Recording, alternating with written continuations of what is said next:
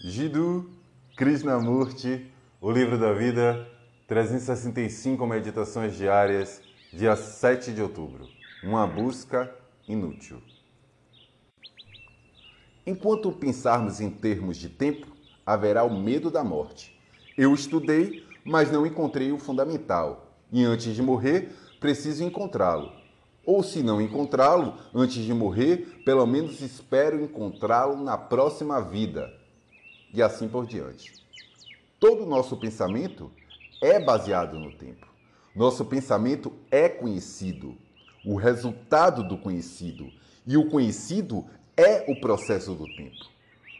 Com essa mente, estamos tentando descobrir o que é ser imortal, estar além do tempo.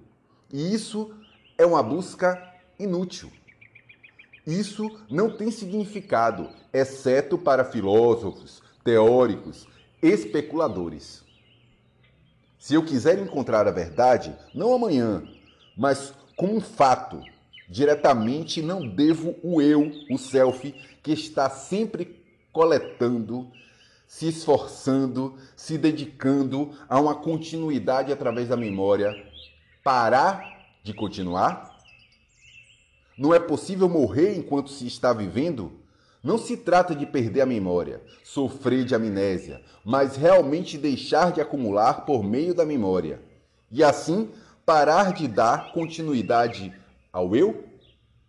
Vivendo neste mundo que é do tempo, não é possível a mente produzir, sem qualquer forma de compulsão, um estado em que o experimentador e a experiência não tenham base, enquanto houver o experimentador, o observador, o pensador, haverá o medo do fim e, portanto, da morte.